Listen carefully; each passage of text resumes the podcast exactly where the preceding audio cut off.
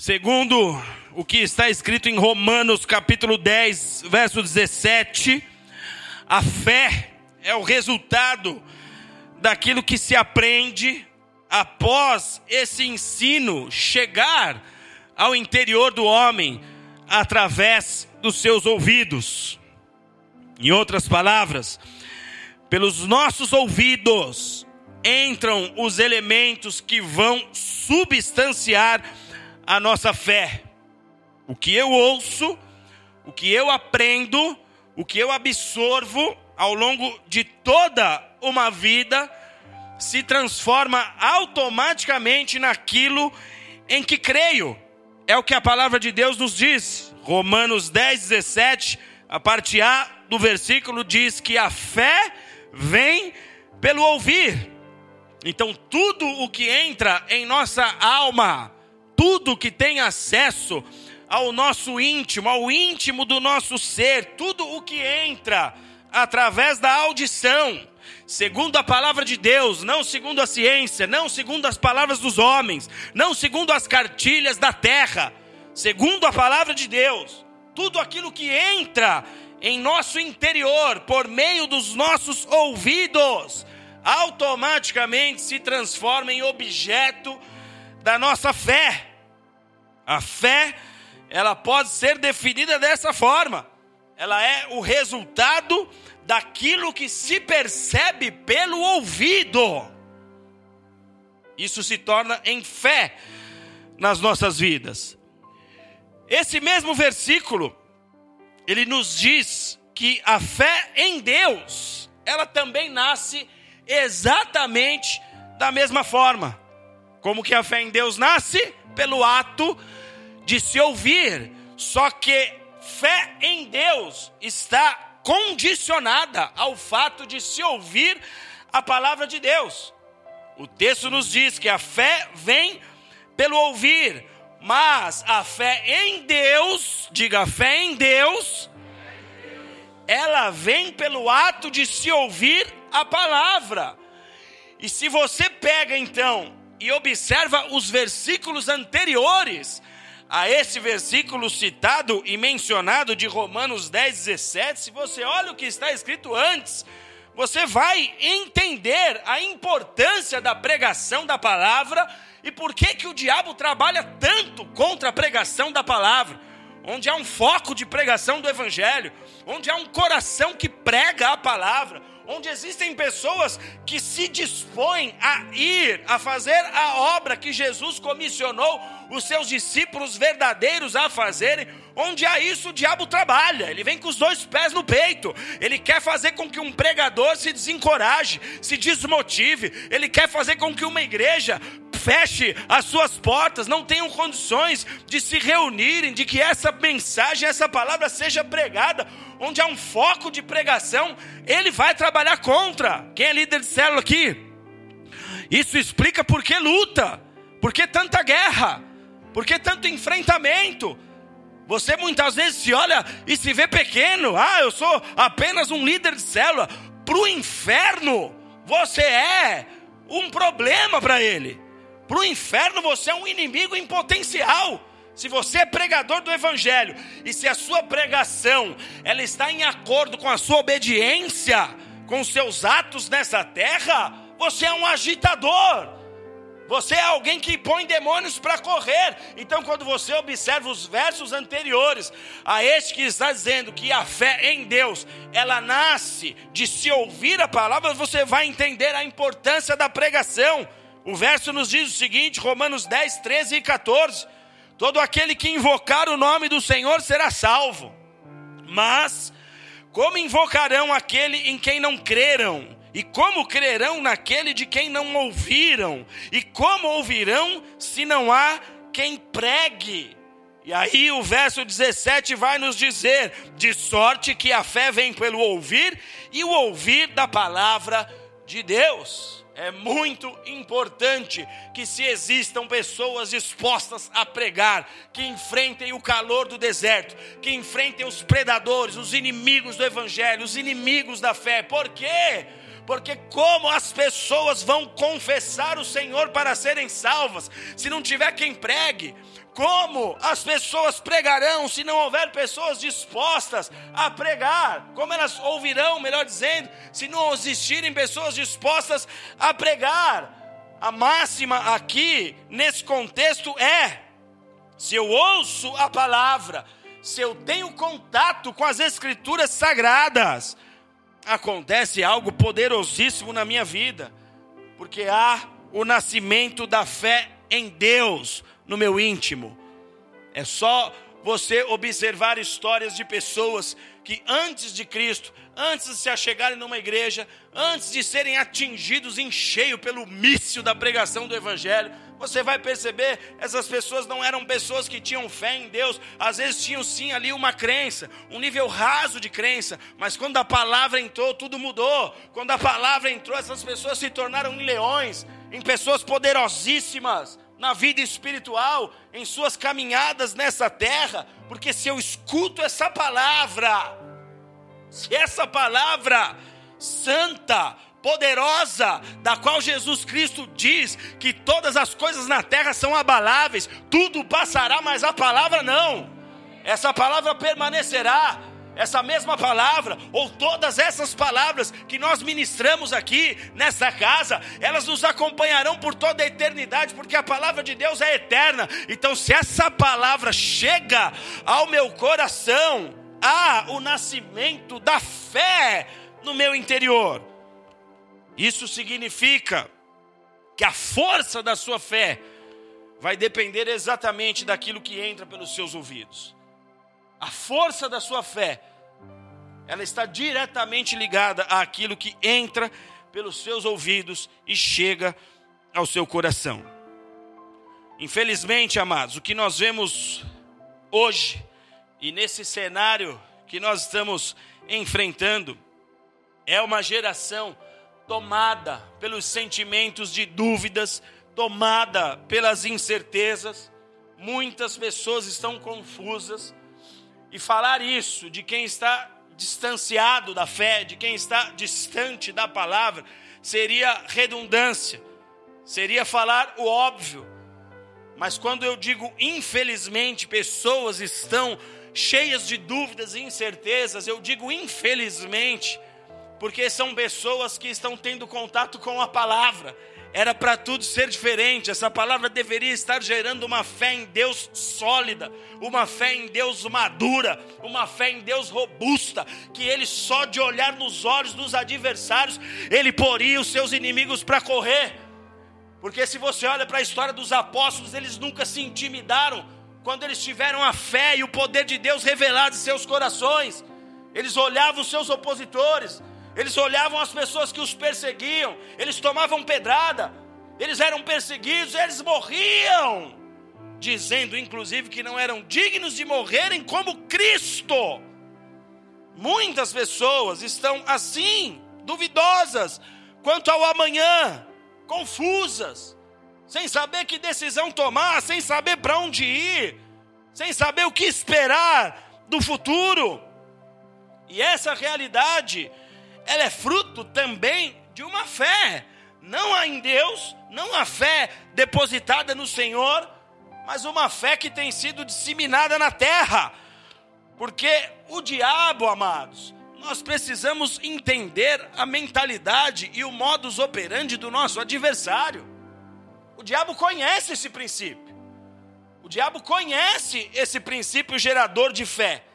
E ele tem se utilizado desse princípio com maestria. Ele sabe como chegar ao coração dos homens. Ele sabe como contaminar e adoecer as pessoas em suas emoções. Ele sabe, ele conhece o princípio gerador da fé. E o diabo tem levado multidões a terem a sua fé depositada e olhando apenas para o medo, para o caos, para as dúvidas, para as incertezas. O diabo tem feito com que muitas pessoas de dentro das igrejas, novamente eu digo, se eu estivesse falando de quem está fora desse ambiente, sendo alimentado por essa palavra, seria redundância, estaria batendo numa tecla que nós sabemos que é uma verdade. Porém, a decepção se dá quando você entende que isso é uma realidade dentro da igreja.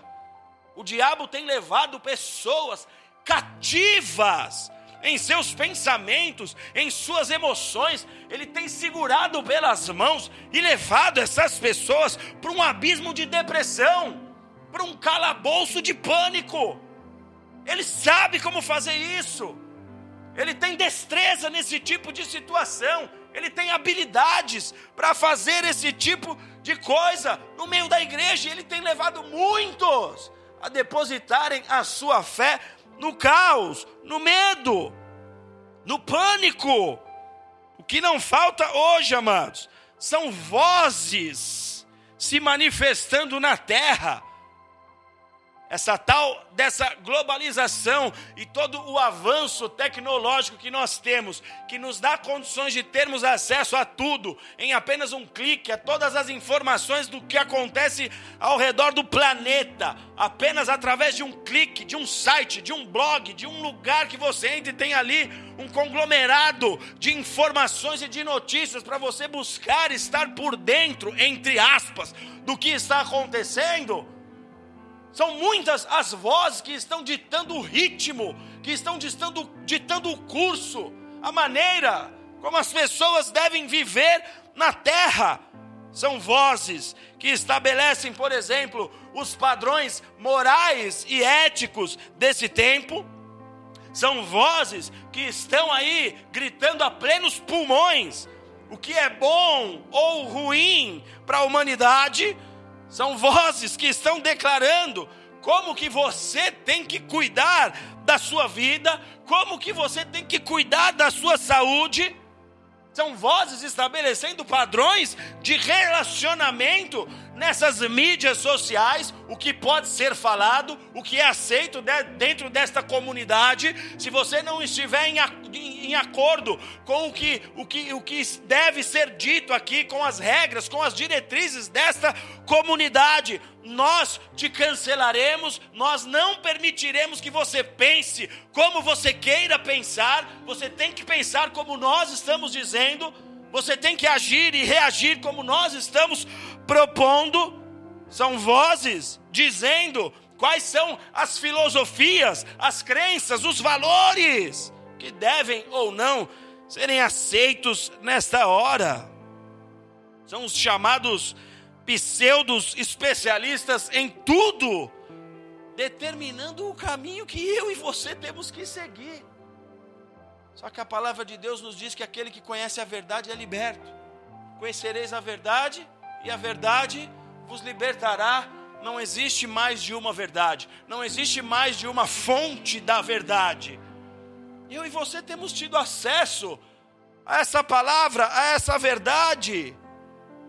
Pseudos especialistas dizendo como que você tem que ser, como que você tem que andar. Eles começam por um campo que é mais favorável, que é mais aceito, moda, corte de cabelo, um costume aqui, uma musiquinha ali, mas por trás de todo esse movimento, eles estão determinando a maneira como as pessoas devem pensar e crer. É isso que está em jogo. Nós estamos lidando com uma estrutura das trevas. De um lado é o nosso pai falando, do outro é aquele que busca órfãos para adotar e para chamar de filho também. Satanás, Lúcifer, como você quiser chamá-lo. Vozes que moldam o jeito de pensar da nossa geração. Vozes que estão dando uma nova forma ao mundo, amados. E o pior é que essas vozes estão alterando o padrão de fé em Deus, o padrão que o Deus da palavra, o Deus das Escrituras, Ele mesmo estabeleceu.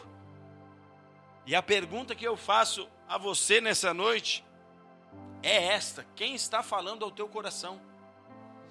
Quem está te ministrando? Quem está te ministrando? Quem é que tem acesso às suas emoções?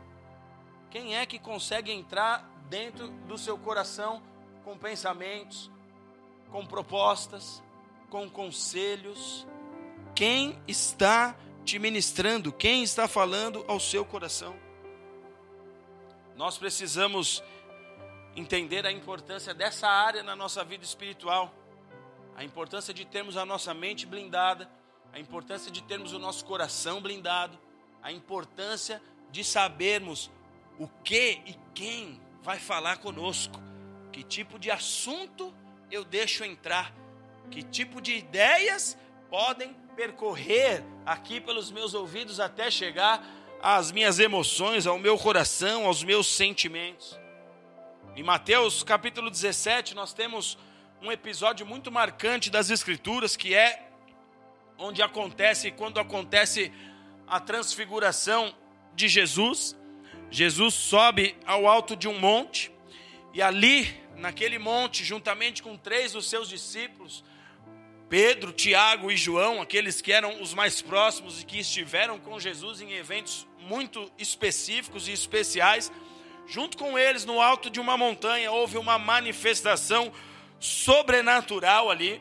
A Bíblia diz que Jesus é transformado. A transfiguração foi uma transformação que aconteceu com Jesus diante dos olhos daqueles três discípulos. E o que é que aqueles homens viram quando Jesus foi transfigurado? O texto diz que o rosto de Jesus resplandeceu, as vestes de Jesus resplandeceram. Na verdade, até aquele momento eles tinham conhecido o Jesus que se fez homem, o Deus que se fez carne, o Deus que se manifestou na terra. Mas no momento em que Jesus se transforma ali naquele monte, ali naquele evento, eles viram Jesus como ele é na eternidade. Eles viram a manifestação da glória de Deus eles viram um leão, eles viram aquilo que Apocalipse diz: que os olhos deles são como chamas de fogo. Eles contemplaram o poder de Deus manifesto ali na cara deles. E aí a Bíblia diz que nesse mesmo evento, nessa mesma hora, aparecem outras duas figuras. Ao lado de Jesus, de um lado está Moisés, o grande libertador de Israel, e do outro lado, o profeta Elias, uma das vozes do Antigo Testamento, uma das vozes mais poderosas do Testamento. E os discípulos também veem Moisés e Elias como eles são na eternidade. Eles tiveram uma experiência com o sobrenatural de Deus ali naquela montanha. Foi uma revelação gloriosa que aqueles homens tiveram. E naquele instante em que eles presenciam esta cena, igreja, a Bíblia diz que do meio das nuvens sai uma voz, uma voz que vem de encontro àqueles três homens, uma voz que desceu ao coração daqueles três homens. Mateus 17, verso 5, que diz o seguinte: Este é o meu filho amado, em quem eu me alegro, a ele ouvi. Diga a ele ouvi que, que aconteceu aqui, queridos? O pai trouxe uma revelação poderosa para aqueles três homens, uma revelação esclarecedora para aqueles três discípulos sobre qual voz, sobre qual voz deveria ter acesso aos seus corações. Esse evento é muito importante para a vida de um homem, de uma mulher de Deus, ele é muito importante para a vida de um cristão. O pai falou: Este é o meu filho amado, eu me alegro nele, e é a ele que vocês têm que escutar. E por que tem a figura de Moisés e de Elias ali? Porque Moisés, ele era o homem que recebeu de Deus uma lei espiritual, uma lei civil, que ia nortear o seu povo na terra quando o povo de Israel sai do Egito, quando eles ainda não tinham uma terra, Deus deu uma lei que os norteasse, que os fizesse chegar mais próximo da sua relação com Deus. Só que quando eles veem Moisés e de um outro lado eles veem Elias. Quem é Elias aqui nesta cena? Elias representava exatamente a voz profética, os homens que Deus levantou ao longo de toda a história para trazer direcionamento, para tirar o povo do medo, para tirar o povo de seus problemas espirituais, quando eles estavam corrompidos, distantes de Deus. Então o profeta vinha, apontava o caminho, ajustava o que precisava ser ajustado. Por que, que eles estão ali? O que, que Deus está fazendo? O pai está dizendo: não é nem Moisés e nem Elias, não são essas vozes que têm que ser as vozes mais ouvidas por vocês. Como assim, pastor? É óbvio que se você for olhar a pregação de Moisés, a pregação de Elias, você vai entender que esses homens foram usados por Deus, assim como eu e você somos na nossa geração. Mas não é ao pastor Guto que você tem que ouvir, não é a irmã fulana, não é o irmão fulano. Você tem que ouvir a voz de Jesus. E é exatamente isso que o Pai está trazendo como revelação nesse momento. A ele, a Jesus, somente a ele ou vocês devem escutar. Essa é a voz que tem que descer ao seu coração.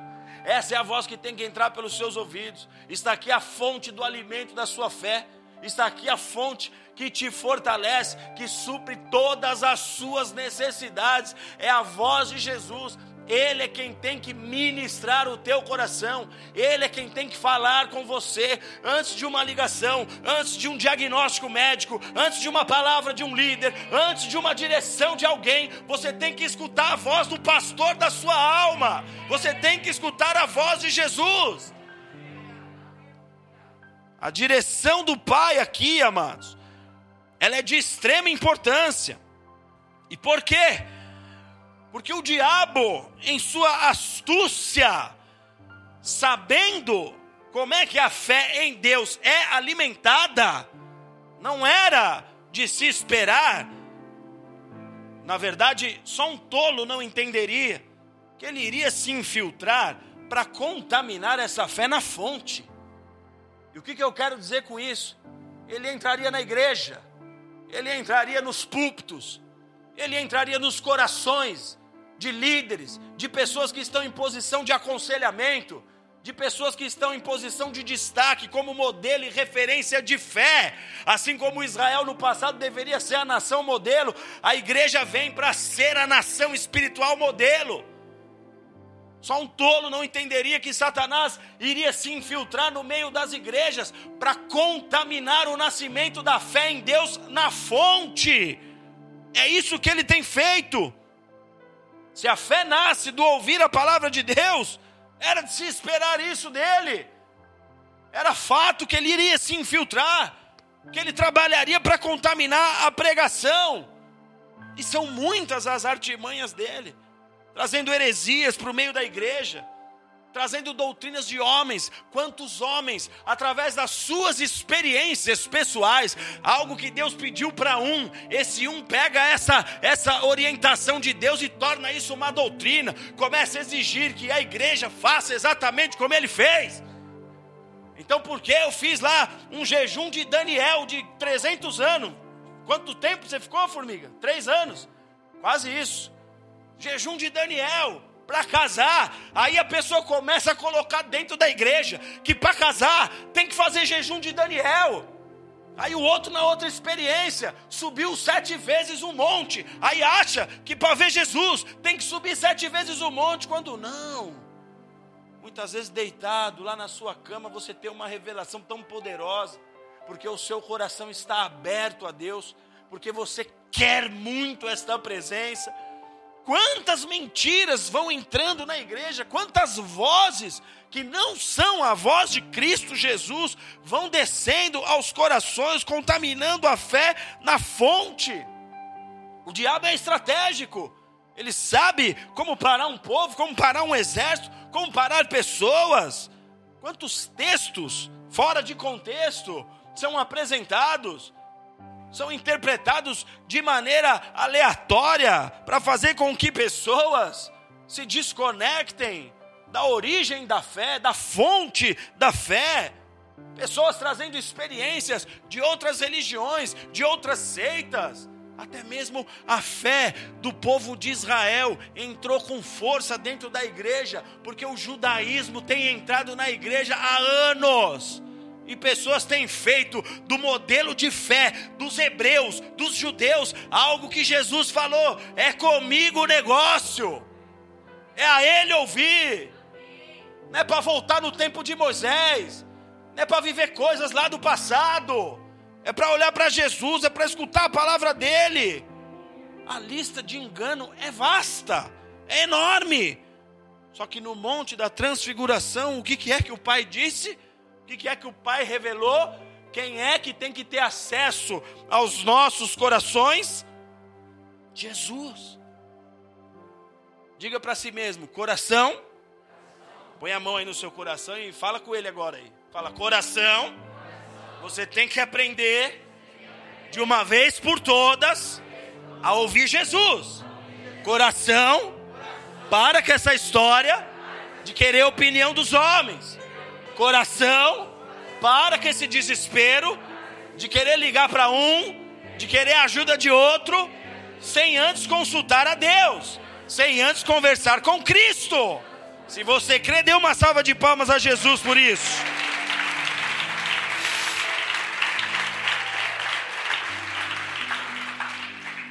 O diabo sabe que a sua fé nasce a partir daquilo que você ouve. Ele sabe que a fé em Deus nasce a partir de você ouvir a palavra. Então, tanto ele vai tentar te apresentar novos conceitos para que você tenha fé nesses novos conceitos, filosofias, crendices, opiniões, práticas humanas e etc, etc, etc, como também ele vai trabalhar para contaminar a fé na fonte. Quem é que está ministrando a sua vida? Quem é o seu verdadeiro conselheiro?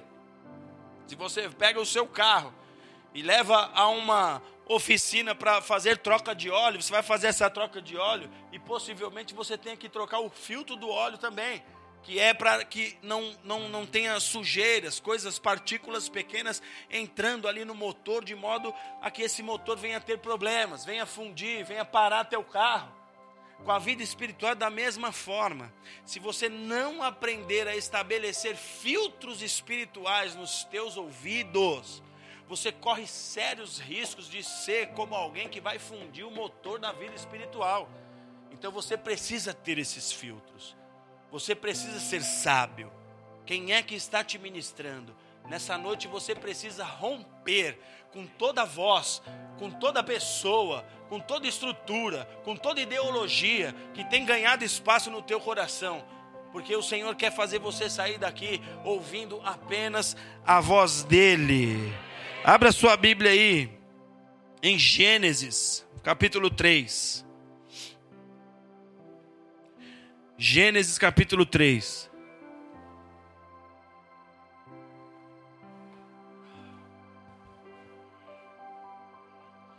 Quem achar, glorifica Jesus aí. Gênesis 3, verso 1 diz assim: Ora, a serpente era o mais astuto de todos os animais do campo que o Senhor Deus tinha feito. E ela disse à mulher: É assim que Deus disse: Não comereis de toda árvore do jardim? E respondeu a mulher à serpente: Do fruto das árvores do jardim podemos comer mas do fruto da árvore que está no meio do jardim, disse Deus: Não comereis dele, nem nele tocareis, para que não morrais. Então a serpente disse à mulher: Certamente não morrereis, porque Deus sabe que no dia em que comerdes desse fruto, os vossos olhos se abrirão, e sereis como Deus, conhecendo o bem e o mal. E vendo a mulher que aquela árvore era boa para se comer e agradável aos olhos, e uma árvore desejável para dar entendimento. Tomou do seu fruto e comeu. Deu também ao seu marido, que estava com ela, e ele comeu. E então foram abertos os olhos de ambos, e conheceram que estavam nus.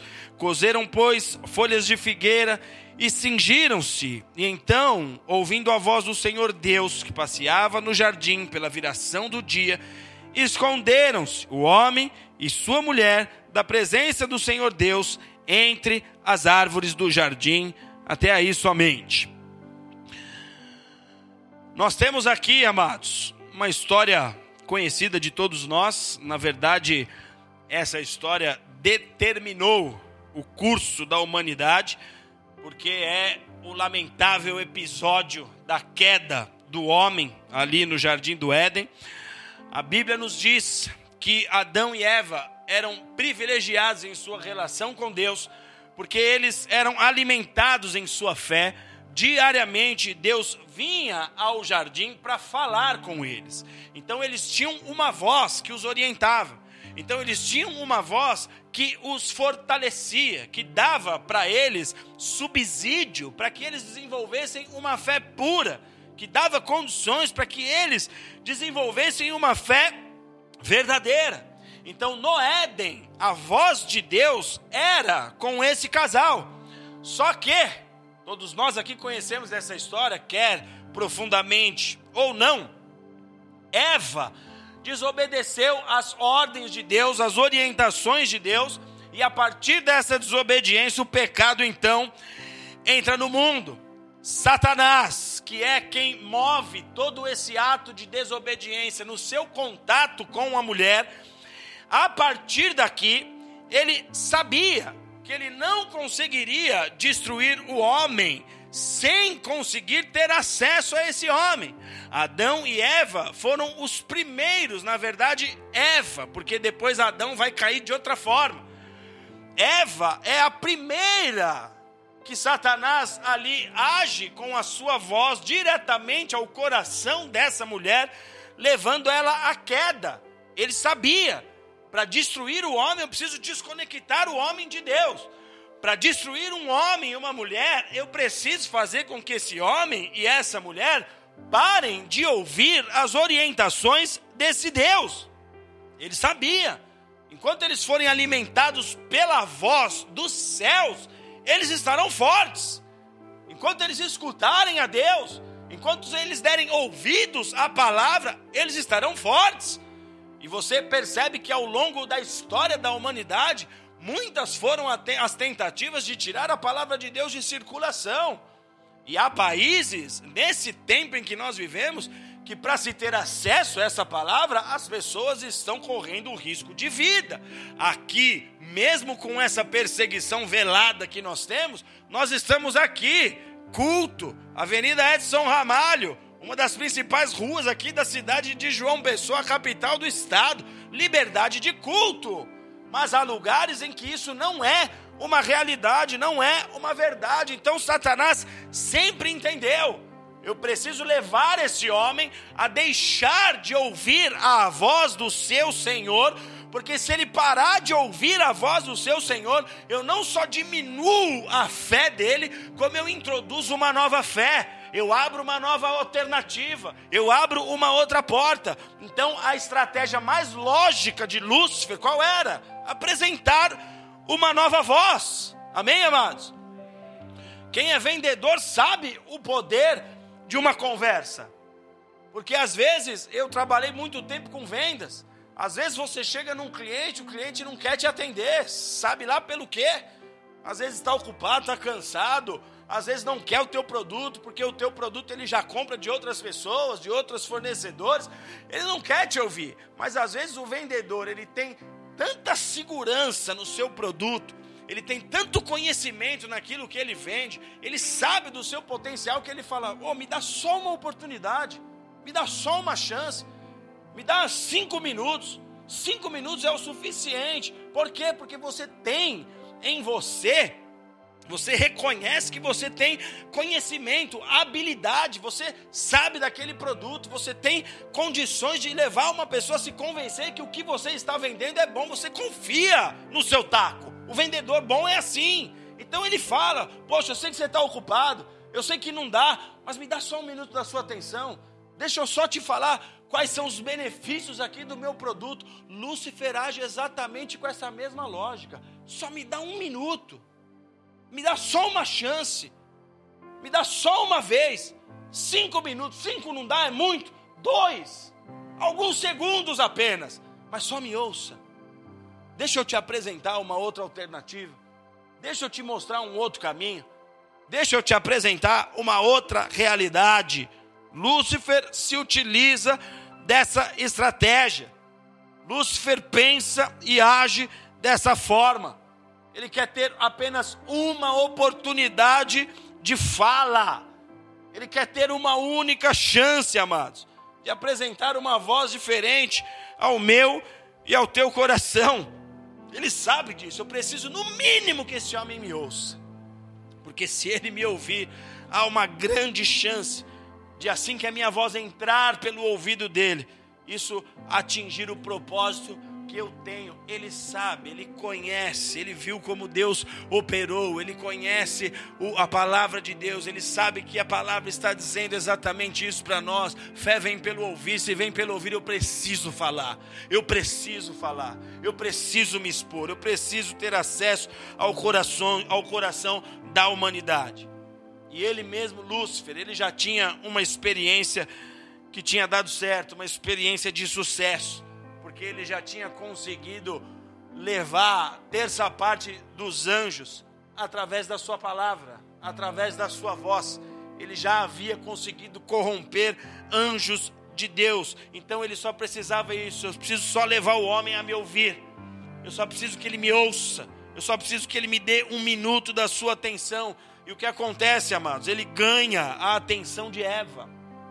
Ele tem o tempo que ele precisava, que ele queria. Eva dá ouvidos para a serpente. Eva se permite ter um contato ali com aquele ser. E o que vem depois disso? Aquela nova fé que estava sendo apresentada para ela, aquela nova maneira de crer, aquela nova opção, levou essa mulher para o caos, levou essa mulher para o buraco, para o abismo. O que, que nós temos aqui? É a voz de Lúcifer prevalecendo no jardim de Deus. Diga assim: o jardim era de Deus. Então isso significa que a igreja é de Deus e ele ama entrar no jardim de Deus. Ele ama. Ele entra. Ele pega a fé de muitos dos filhos. Você que é pai, se você vê o seu filho sendo enganado por alguém, sendo escanteado por alguém, uma dor absurda entra no teu coração. Existe um ditado no mundo que diz que quem o meu filho beija, minha boca doça. Os antigos sabem disso. Se alguém faz algo de bom para o seu filho, faz um carinho, dá uma atenção, você se alegra porque fez pelo teu filho, fez por você. Imagina o pai Lúcifer, desde lá de trás, continua entrando no meu jardim. Desde lá de trás, ele fica buscando corações que lhe dê ouvidos. O jardim era de Deus. Não era para ele entrar, não. Ele não é bem-vindo no jardim de Deus. Ele foi expulso da presença de Deus. O pai falou: aqui você não tem parte. Ele foi lançado fora do reino. Mas ele entrou no jardim. Ele chegou ao coração da mulher que estava no jardim, como ele tem chegado ao coração de muitos cristãos que estão aqui nesse jardim, cercado pelos anjos, uma atmosfera de glória, o poder de Deus se manifestando, mas ele sorrateiramente, como uma raposinha, ele tem conseguido entrar e tem conseguido falar. E à medida que ele fala, essa voz entra pelos ouvidos. E ele cumpre o que a Bíblia está dizendo. Ele vai gerar uma nova fé, ele vai gerar uma nova crença. O jardim era de Deus. Ele conseguiu entrar. E ele vai continuar com essa estratégia. Tem sido assim, amados. Num ambiente em que ele não é bem-vindo, ele tem tentado entrar, ele tem ganhado espaço, ele tem conseguido chegar ao coração de muitos dos filhos de Deus. Cuidado com o que você tem escutado, porque o que você escuta é a base da tua fé. O que você escuta é a base da sua fé. Cuidado com o que você tem escutado. Aqui nesse texto, nós encontramos algumas vozes, alguns tipos de vozes, e eu quero trabalhar rapidamente essas vozes aqui para que você não dê ouvidos a outras vozes, porque o que é que o Pai nos disse no Monte da Transfiguração? A Ele ouvir. Quem é este Ele? Quem é este Ele, igreja? Ele estava se referindo ao Cristo, a Ele. Escute os ensinos dele, escute a palavra dele, escute os conselhos dele a Ele ouvir. É Ele que tem que ter acesso ao teu coração. É Ele que tem que ser o seu principal conselheiro. Quando Isaías tem uma revelação sobre o ministério de Jesus, uma das coisas que ele fala sobre Jesus é que ele era o conselheiro. Ele é o conselheiro. É Ele quem tem a palavra. É Ele quem tem o sim e o amém. A primeira voz que nós temos aqui é a voz do diabo. E o diabo, amados, ele é um questionador da voz de Deus. Essa é uma das estratégias de Lúcifer: questionar a voz de Deus. Ele tem questionado de todas as formas. Ele tem gerado muita confusão na mente e no coração de muitos cristãos, levando pessoas a questionarem a Deus, questionarem os métodos de Deus, questionarem se os textos, por serem antigos, devem ter valia no tempo atual e no momento em que nós vivemos. Essa é uma estratégia antiga de Lúcifer, e tem gente que ainda abraça essas ideias, tem gente que ainda vai nesse discurso que ele apresenta. Ele chega para Eva para dizer: é assim que Deus disse: não comereis de toda árvore do jardim. Obviamente que Eva deveria ter conseguido nesse exato momento passar a faca e falar: Não tenho nada contigo para trás de mim, Satanás, racacharabachai, agir espiritualmente. Como é que eu acordo de madrugada, pastora? Toda noite, quando eu estou dormindo, que tem uma, alguém que vem incomodar meu sono, eu várias vezes quase já bati na pastora. Eu, já, eu acordo orando em línguas. Eu não sei o que está acontecendo, eu só sei que eu senti. Eu só acordo me defendendo, pego a minha espada na hora. Era o que Eva deveria ter feito, é o que nós devemos fazer. Mas aí Eva foi dar assunto. Eva achou que dava para bater papo. Eva achou que dava para desenrolar um, uma história ali. É assim que Deus disse? A serpente diz: Não comereis de toda árvore do jardim? E aí Eva responde: Do fruto das árvores do jardim comeremos. Mas a árvore que está no meio do jardim, nela não devemos tocar, senão morreremos. Só que, quando ela resolve explicar, quando ela resolve dialogar, no verso 4, a serpente diz: certamente você não morrerá. Uma, um questionamento é introduzido aqui na mente de Eva. Um questionamento é introduzido agora no coração de Eva. Em outras palavras, é como se a serpente estivesse dizendo: Você acha, o que, que é isso? Você é uma filhinha amada do pai. O pai vai entender sua causa. O pai vai entender por que, que você tomou essa decisão. Fique tranquila, mulher. Vai lá, desfruta. Olha aí, Deus colocou aí, você não vai desfrutar. Essa sempre foi a tática de Lúcifer levar as pessoas a questionarem a orientação de Deus. Ah, por que, que Deus pede que seja assim? Deixa Deus ser Deus. Deixe Deus ser Deus. Como é que você vai falar que Ele governa a sua vida se Ele não tem autoridade para dizer como você tem que andar, como as coisas devem ser, em que estação, de que forma você vai viver o que Ele te prometeu? Deixa Deus ser Deus. Se ele não puder ser Deus na sua história, ele não pode ser Senhor, ele não pode ser governo sobre a tua vida. E uma vez que você não está no governo de Deus, automaticamente você já foi tomado sob outro governo. É automático. Porque a palavra de Deus diz assim: quem está em Cristo, nova criatura é. Amém? Quem está em Deus é uma realidade. Agora, quem, quem ainda não confessou Jesus, quem está distante da comunhão, quem está fora da aliança, já está na brecha, já está no problema. Lúcifer vem rapidamente para te apadrinhar, para gerar uma paternidade falsa sobre a sua vida. E quando você dá ouvidos a uma outra voz, a dúvida, ela nasce no teu coração. E sabe o que acontece? A dúvida, ela é do diabo. A dúvida não é de Deus. Deus iria trabalhar com dúvidas? Toda a resposta que Deus traria para você seria: Ah, não sei, filho. Acho que ali é bom. Não, acho que nesse lugar você pode investir. Não, acho que esse passo você pode dar. A dúvida não é de Deus. Deus não opera na dúvida. A dúvida é do diabo. Jesus nos ensinou isso, Mateus 5,37. Seja o teu sim, sim, e o teu não, não. O que passa disso vem do maligno. Cuidado, cuidado com os questionamentos dentro do teu coração. Cuidado. Se você quiser respostas, a Bíblia tem as respostas. E o Espírito Santo de Deus é o teu mestre. O Espírito Santo é o teu mestre. Quando o apóstolo Paulo vai nos dizer que você não precisa que ninguém te ensine a palavra, ele está se referindo a essa verdade, porque o Espírito é o teu mestre. Ele não está entrando em contradição com a importância de ter a pregação, o ajuntamento dos santos. Ele só está enfatizando o poder e a relevância do Espírito Santo em nossas vidas. O Espírito Santo é o teu mestre. Cuidado.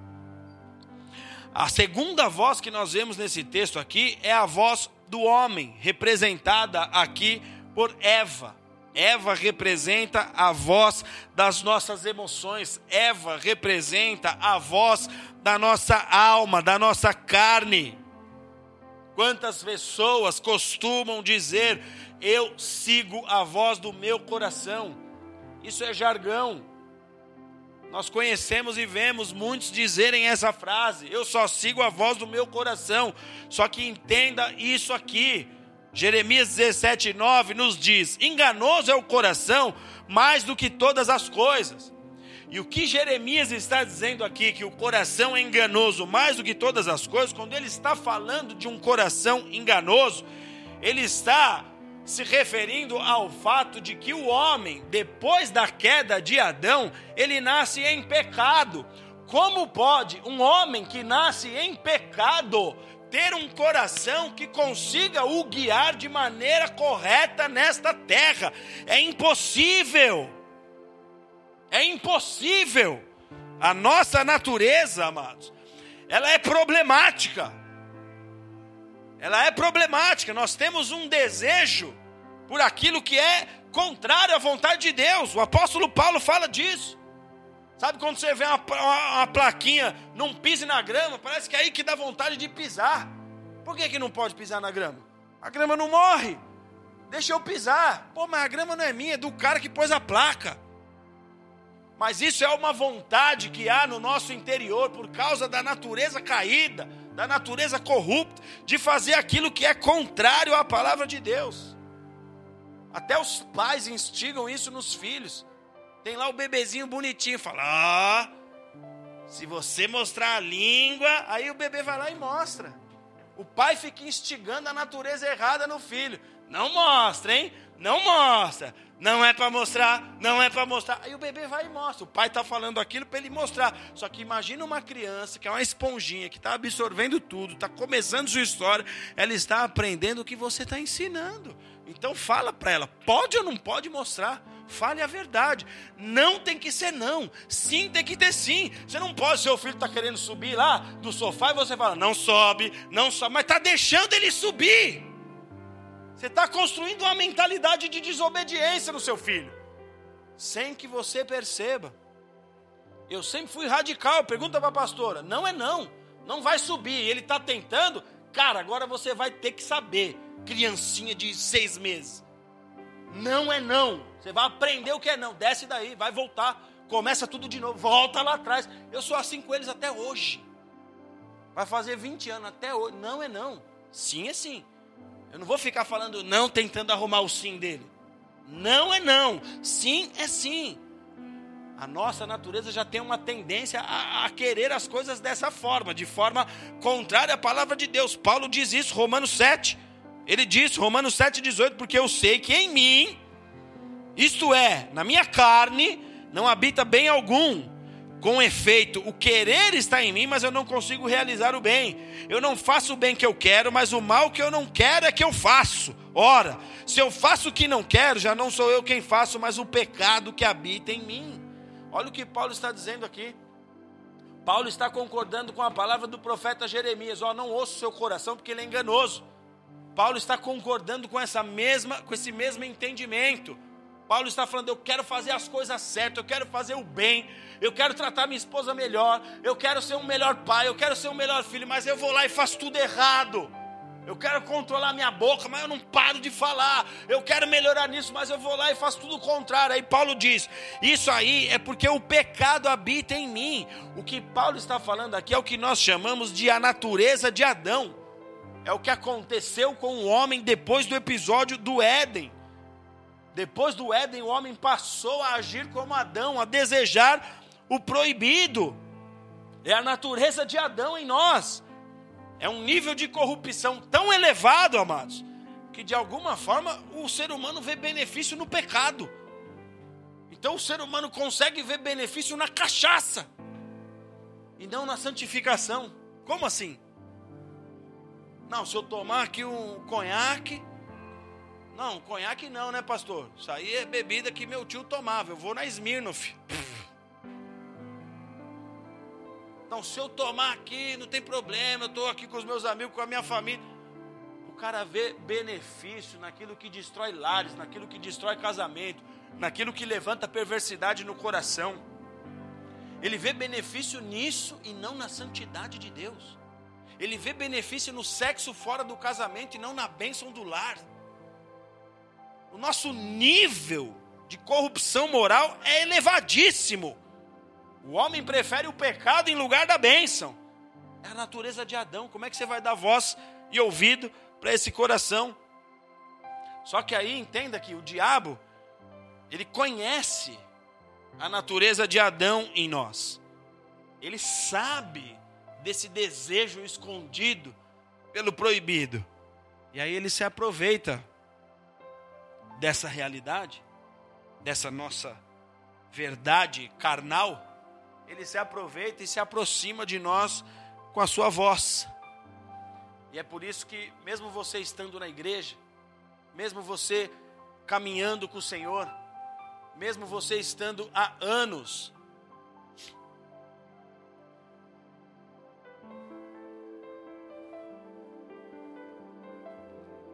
Mesmo você sendo um líder, mesmo você sendo um diácono, mesmo você sendo um pastor até, você vê Lúcifer chegar e começar a dominar as tuas emoções, teu pensamento, teu modo de crer, teu modo de ser, teu modo de agir. Ele está sempre te confundindo, ele está sempre te levando a questionar os planos de Deus, ele está sempre te levando a questionar seus dons, sua chamada, seu ministério. Por quê? Porque ele sabe que você tem a natureza de Adão, então ele sempre vai chegar com uma voz e vai te falar: olha, deixa eu te dizer uma coisa, Jesus está voltando, não dá mais tempo de você continuar com esse sonho, é melhor trocar de sonho. Deixa eu te falar uma coisa, não aconteceu até agora. Você recebeu essa palavra sobre a sua vida dez anos atrás. Você recebeu essa palavra sobre a vida, ah, não dá mais tempo, cara. Desiste, troca de sonho. Não era com você, aquele dia que aquela palavra foi liberada, era para a pessoa do lado, era para a pessoa de trás, não era com você.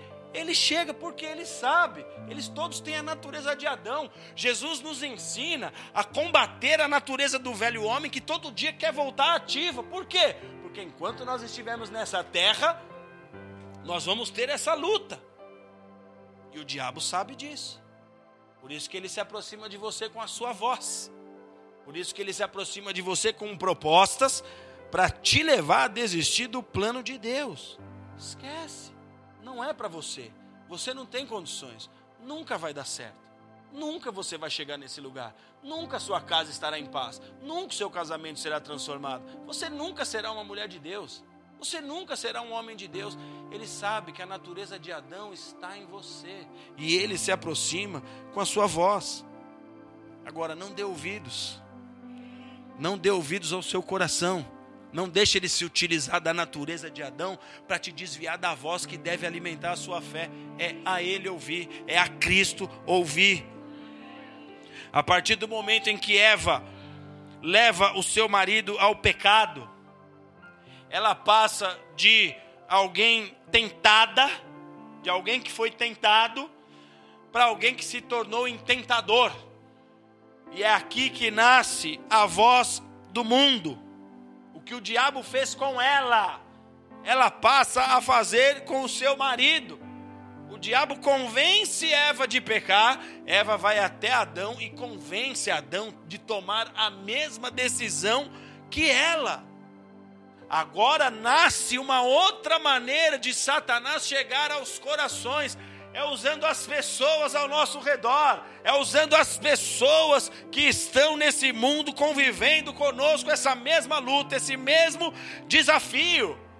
Então você que quer permanecer firme na jornada, você precisa cuidar das suas relações. Você tem que avaliar muito bem quem são as pessoas que convivem perto de você.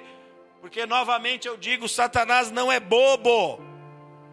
Se existir alguém próximo a você, e esse alguém, Satanás percebe que essa pessoa tem acesso às suas emoções, porque você dá ouvidos a essas pessoas, e essas pessoas forem pessoas que têm fragilidades em suas vidas, ainda têm defeitos de caráter que são problemas sérios, são pessoas que falam demais, que estão sempre exagerando no falar, sempre exagerando nas críticas. Se Satanás vê que essas pessoas que têm essas brechas, ainda alguns pecados, um defeito de caráter que não deveria mais existir, e elas têm acesso às suas emoções, você acha que Satanás vai usar essa pessoa ou não para chegar no teu coração? É claro que vai. Se Satanás percebe que você chama de amigo pessoas que são fraquíssimas na fé, você acha que ele vai usar essas pessoas para diminuir a tua fé ou não? Se Satanás percebe que você convive com pessoas que já foram atoladas de heresias, de mentiras, de enganos em seus corações. E essas pessoas são pessoas a quem você dá ouvidos. Você acha que Satanás vai usar essas pessoas ou não? E eu não estou falando mais já de pessoas que estão lá fora, estou falando de pessoas que estão dentro. De pessoas que estão dentro. Você acha que ele vai ou não usar essas pessoas? É óbvio que vai. Ele vai usar essas pessoas como uma voz para paralisar a tua fé. Ele vai tentar usar essas pessoas para fazer você desistir, para fazer você retroceder. Se eu fosse escutar esse tipo de pessoa, eu não tinha chegado aqui. Porque o que eu já convivi com frango na fé, frango na fé, gente que chorava por tudo quanto é coisa. O que eu já convivi perto de pessoas reclamonas, que falavam mal de líder, que falavam mal disso e daquilo. Se eu fosse escutar essas pessoas, só que eu me tornei uma pedra no sapato dessas pessoas. Porque eu comecei a, a dar nos dedos, como a gente gosta de dizer. Eu me tornei numa voz profética na vida dessas pessoas. Até quando você vai ficar falando essas bobeiras? Até quando você vai ser esse cara? Pô, você já está tanto tempo na igreja, não mudou ainda. Vira aí o lado, meu irmão. Começa a declarar outras coisas, começa a viver outra realidade. Está na hora de você virar homem, está na hora de você virar mulher, vai cuidar do teu casamento, vai cuidar da tua casa.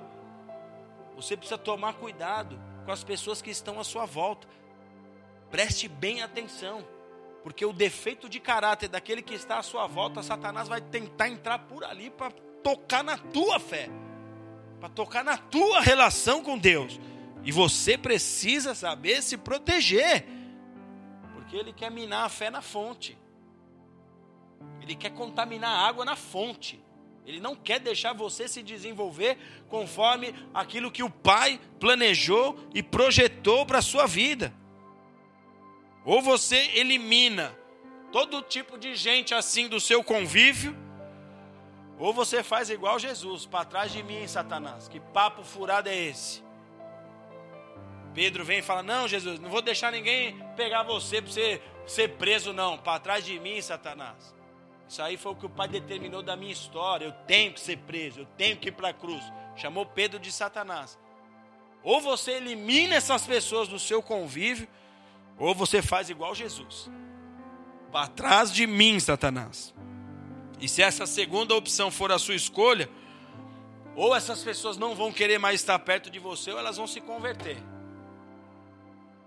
porque você vai ser uma voz para elas. Porque a voz de Deus vai chegar ao coração dessas pessoas por seu intermédio. Então, cuidado com quem está à sua volta. Se você deseja seguir a Deus, se você deseja mudar de vida, se você deseja ver seu ministério fluindo, você tem que se cercar das pessoas certas. A mídia, ela atua como um porta-voz e uma porta-voz de Lúcifer nessa hora para contaminar toda uma geração. Você pega o momento em que Jesus foi apresentado a Pilatos, Pilatos, ele tinha autoridade para liberar Jesus. Tanto que ele propõe para os judeus: vocês querem que eu solte Cristo ou Barrabás? Ele tinha autoridade ali na terra para libertar Jesus.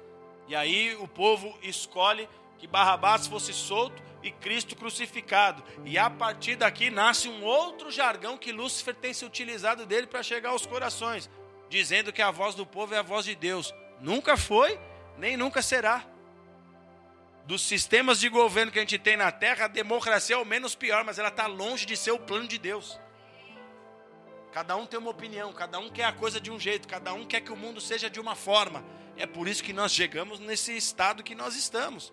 A voz do povo nunca foi, nem nunca será a voz de Deus. Então, cuidado com a mídia, cuidado com esses palestrantes, cuidado com esses coaches, cuidado com os professores das universidades, cuidado com os blogueiros, cuidado com os formadores de opinião. Lucas 6,39, Jesus diz: Pode um cego conduzir outro cego? Desta forma, ambos cairão na cova. Você não pode ser massa de manobra. Você tem que ter uma fé originada em Deus e somente em Deus, somente na Sua palavra. Você tem uma Bíblia na sua casa, essa Bíblia tem nota de rodapé, cuidado porque isso é interpretação de escolas teológicas, isso é interpretação de homens. Nós não estamos aqui para seguir o evangelho de, de, de, Lutero, de Calvino, de Kardec. Quem é que o pai diz lá no Monte da Transfiguração que nós temos que ouvir? Ouça o, o Calvino. Que calvície! Pode ter sido um grande homem, ninguém é maior do que o meu Jesus. O que o pai disse é a ele ouvir. Cuidado, sua Bíblia de estudo tem nota de rodapé. A nota de rodapé é mente humana, não é inspirada por Deus, é fruto de escolas teológicas. É benéfico se você tiver um bom filtro espiritual, se você tiver uma boa relação com o Espírito Santo de Deus, se o Espírito Santo de Deus for a voz ativa no teu coração, você vai conseguir inclusive enxergar as heresias dos caras, a fraqueza da fé deles você vai conseguir, inclusive, enxergar os pontos que não devem fazer parte da sua história. O evangelho que devemos seguir é o evangelho do Cristo, a Ele ouvir. Então, como é que eu não dou ouvidos a essas vozes para a gente encerrar aqui? Você tem que se alimentar espiritualmente. Efésios capítulo 6, verso 10 diz: Fortalecei-vos no Senhor e na força do seu poder. Declara em voz alta: Fortalecei-vos no Senhor e na força do seu poder. O apóstolo Paulo a fazer essa declaração, na sequência ele começa, ele começa a, a, a nos mostrar e a relatar as partes de uma armadura de um soldado romano, e ele faz um paralelo que um cristão deveria se utilizar dos mesmos elementos da armadura de um soldado romano. Então ele vai falando: capacete da salvação, couraça da justiça, cinturão da verdade. Aí ele fala das sandálias que os, os, os, os, soldados usavam. Ele fala: as sandálias que nós temos que ter é de ir, é de pregar, é de anunciar, é de fazer a obra. Aí ele fala do escudo da fé, ele fala da espada, da palavra, a espada do Espírito. Ele vai falando ali, ponto por ponto dessa armadura espiritual. Se ele está falando de uma armadura, e ele diz aqui: fortalecei-vos no Senhor, na força do seu poder. Ele está falando de força, ele está falando de poder, ele está dando um conselho aos seus filhos na fé. Ele, como um dos pais da igreja, ele está dando um conselho, sendo usado por Deus para conosco, como uma voz profética, para dizer: seja espiritual. A nossa geração não quer ser espiritual. O povo adoece e começa a confiar no, no diagnóstico do médico. Deixa eu falar uma coisa aqui. Se você hoje fosse fazer um exame e nesse exame constasse que você é soro positivo, o médico puxa lá a carta e fala assim: ó, a partir de hoje você é soro positivo, você tem uma nova doença aqui. Como é que sua mente reagiria? Já existe todo um discurso feito por trás dessa doença. E com a notícia do médico viria esse discurso, viria essa mentalidade criada.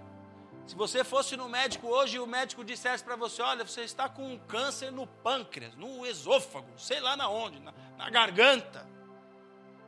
Como é que sua mente reagiria? Porque por trás dessa doença já existe todo um discurso feito que te leva a pensar de acordo com esse discurso. Vou morrer. É câncer. Ah.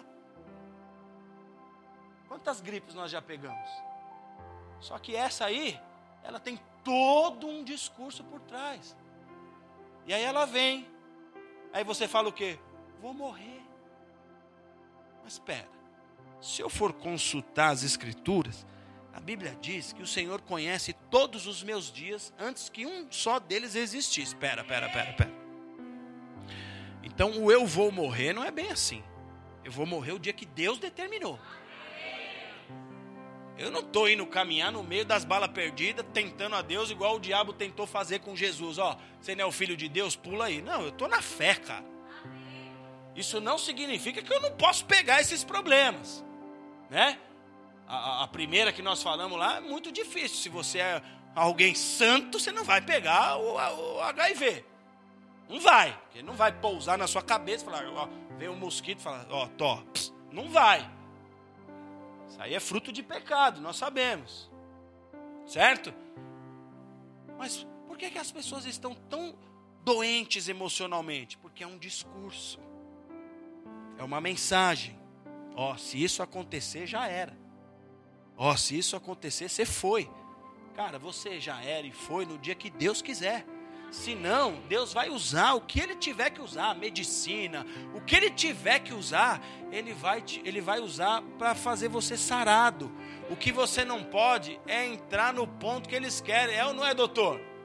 Poucas igrejas têm um médico que é homem de oração, líder da, da, da guerra espiritual. Aqui, ó.